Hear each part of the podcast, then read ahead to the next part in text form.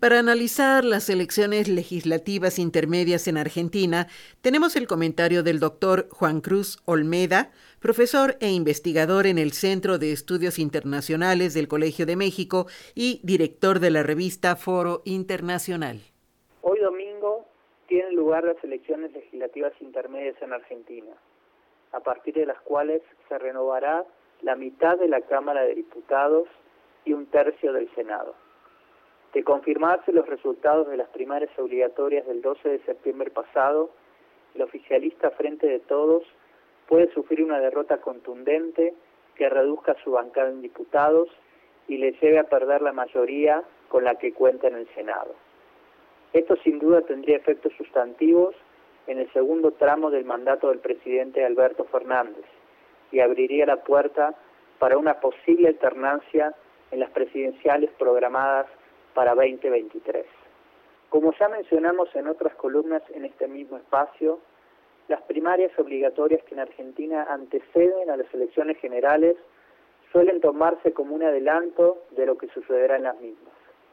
Las que tuvieron lugar hace dos meses para seleccionar a los y las candidatas que el día de hoy competirán representando a las distintas fuerzas fueron leídas como una derrota sustantiva para el oficialismo. La cantidad de votos que obtuvo a nivel nacional el partido del presidente fue sustantivamente menor que la que cosechó en las presidenciales de 2019 y resultó paradigmático que parte importante de esa caída tuviera lugar en la provincia de Buenos Aires, bastión histórico del peronismo. Ese escenario desató una crisis dentro de la coalición oficialista que incluyó la renuncia de varios funcionarios y funcionarias de peso dentro del gobierno y cercanos a la vicepresidenta Cristina Fernández. Ella misma circuló una carta demandando cambios a su propio compañero de fórmula, quejándose de no haber sido escuchada anteriormente y criticando la política económica del gobierno del que forma parte y del que es una pieza fundamental. Día después, se viralizaron audios privados de una diputada de la bancada oficialista descalificando en duros términos al presidente. Sin duda, esta situación develó, por un lado, las fricciones que existen entre diferentes corrientes dentro del oficialismo, y en particular entre la que podemos denominar como kirchnerista, que tiene como referente a la vicepresidenta y a su hijo Máximo Kirchner, con los representantes del peronismo más tradicional, como los sindicatos, los gobernadores e intendentes de peso en la provincia de Buenos Aires, y con el círculo más cercano al presidente, en el que se agrupaban varios ministros. Por otro lado, develó un tema de fondo, que es la percepción dentro de grupos del propio oficialismo de que la gestión de Fernández se había estancado y más allá de ciertos resultados positivos en la gestión de la pandemia, no había logrado cumplir la gran promesa de producir cambios en la macroeconomía que tuvieran efectos directos en la vida cotidiana de la población.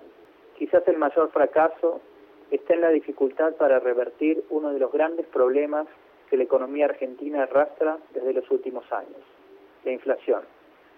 Si la de 2019, el último año del gobierno de Macri, se ubicó por encima del 50% anual,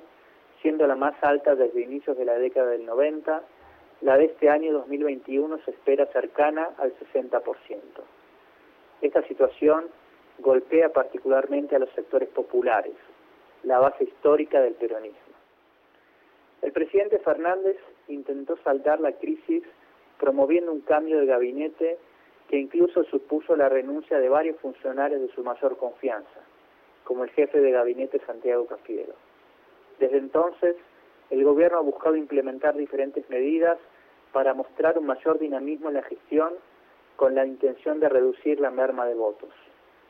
Dentro del propio gobierno, sin embargo, parece primar el consenso de que si bien puede achicarse la brecha, será muy difícil revertir el resultado. Por el lado de la oposición, su principal fuerza, Juntos por el Cambio, apuesta a revalidar lo acontecido en las primarias de septiembre y a comenzar a pensar en una posible vuelta al poder en 2023. De confirmarse la victoria, ya pronto empezarán a discutirse potenciales candidaturas a la presidencia. Sin duda, quien tomará la delantera en esa carrera será Horacio Rodríguez Larreta, jefe de gobierno de la ciudad de Buenos Aires y quien logró articular un compromiso entre las diferentes corrientes que componen la coalición.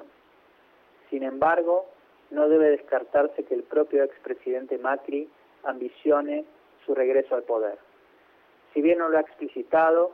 el lanzamiento hace algún tiempo de su libro, con el título Primer Tiempo, da cuenta de que podría aspirar a jugar un segundo tiempo, con la intención de revertir la pobre imagen que quedó de su gestión. Un desafío que sin embargo enfrenta Juntos por el Cambio es el surgimiento de expresiones de extrema derecha que en las primarias lograron ser la sorpresa, sobre todo en la ciudad de Buenos Aires, y que con un discurso que se asemeja al de Bolsonaro o al de Trump, le disputan parte del voto más conservador. No resulta sorprendente que algunos referentes de la coalición, incluido el propio Macri, hayan expresado que están dispuestos a dialogar con una de las figuras más rutilantes de dicho nuevo espacio, Javier Milei,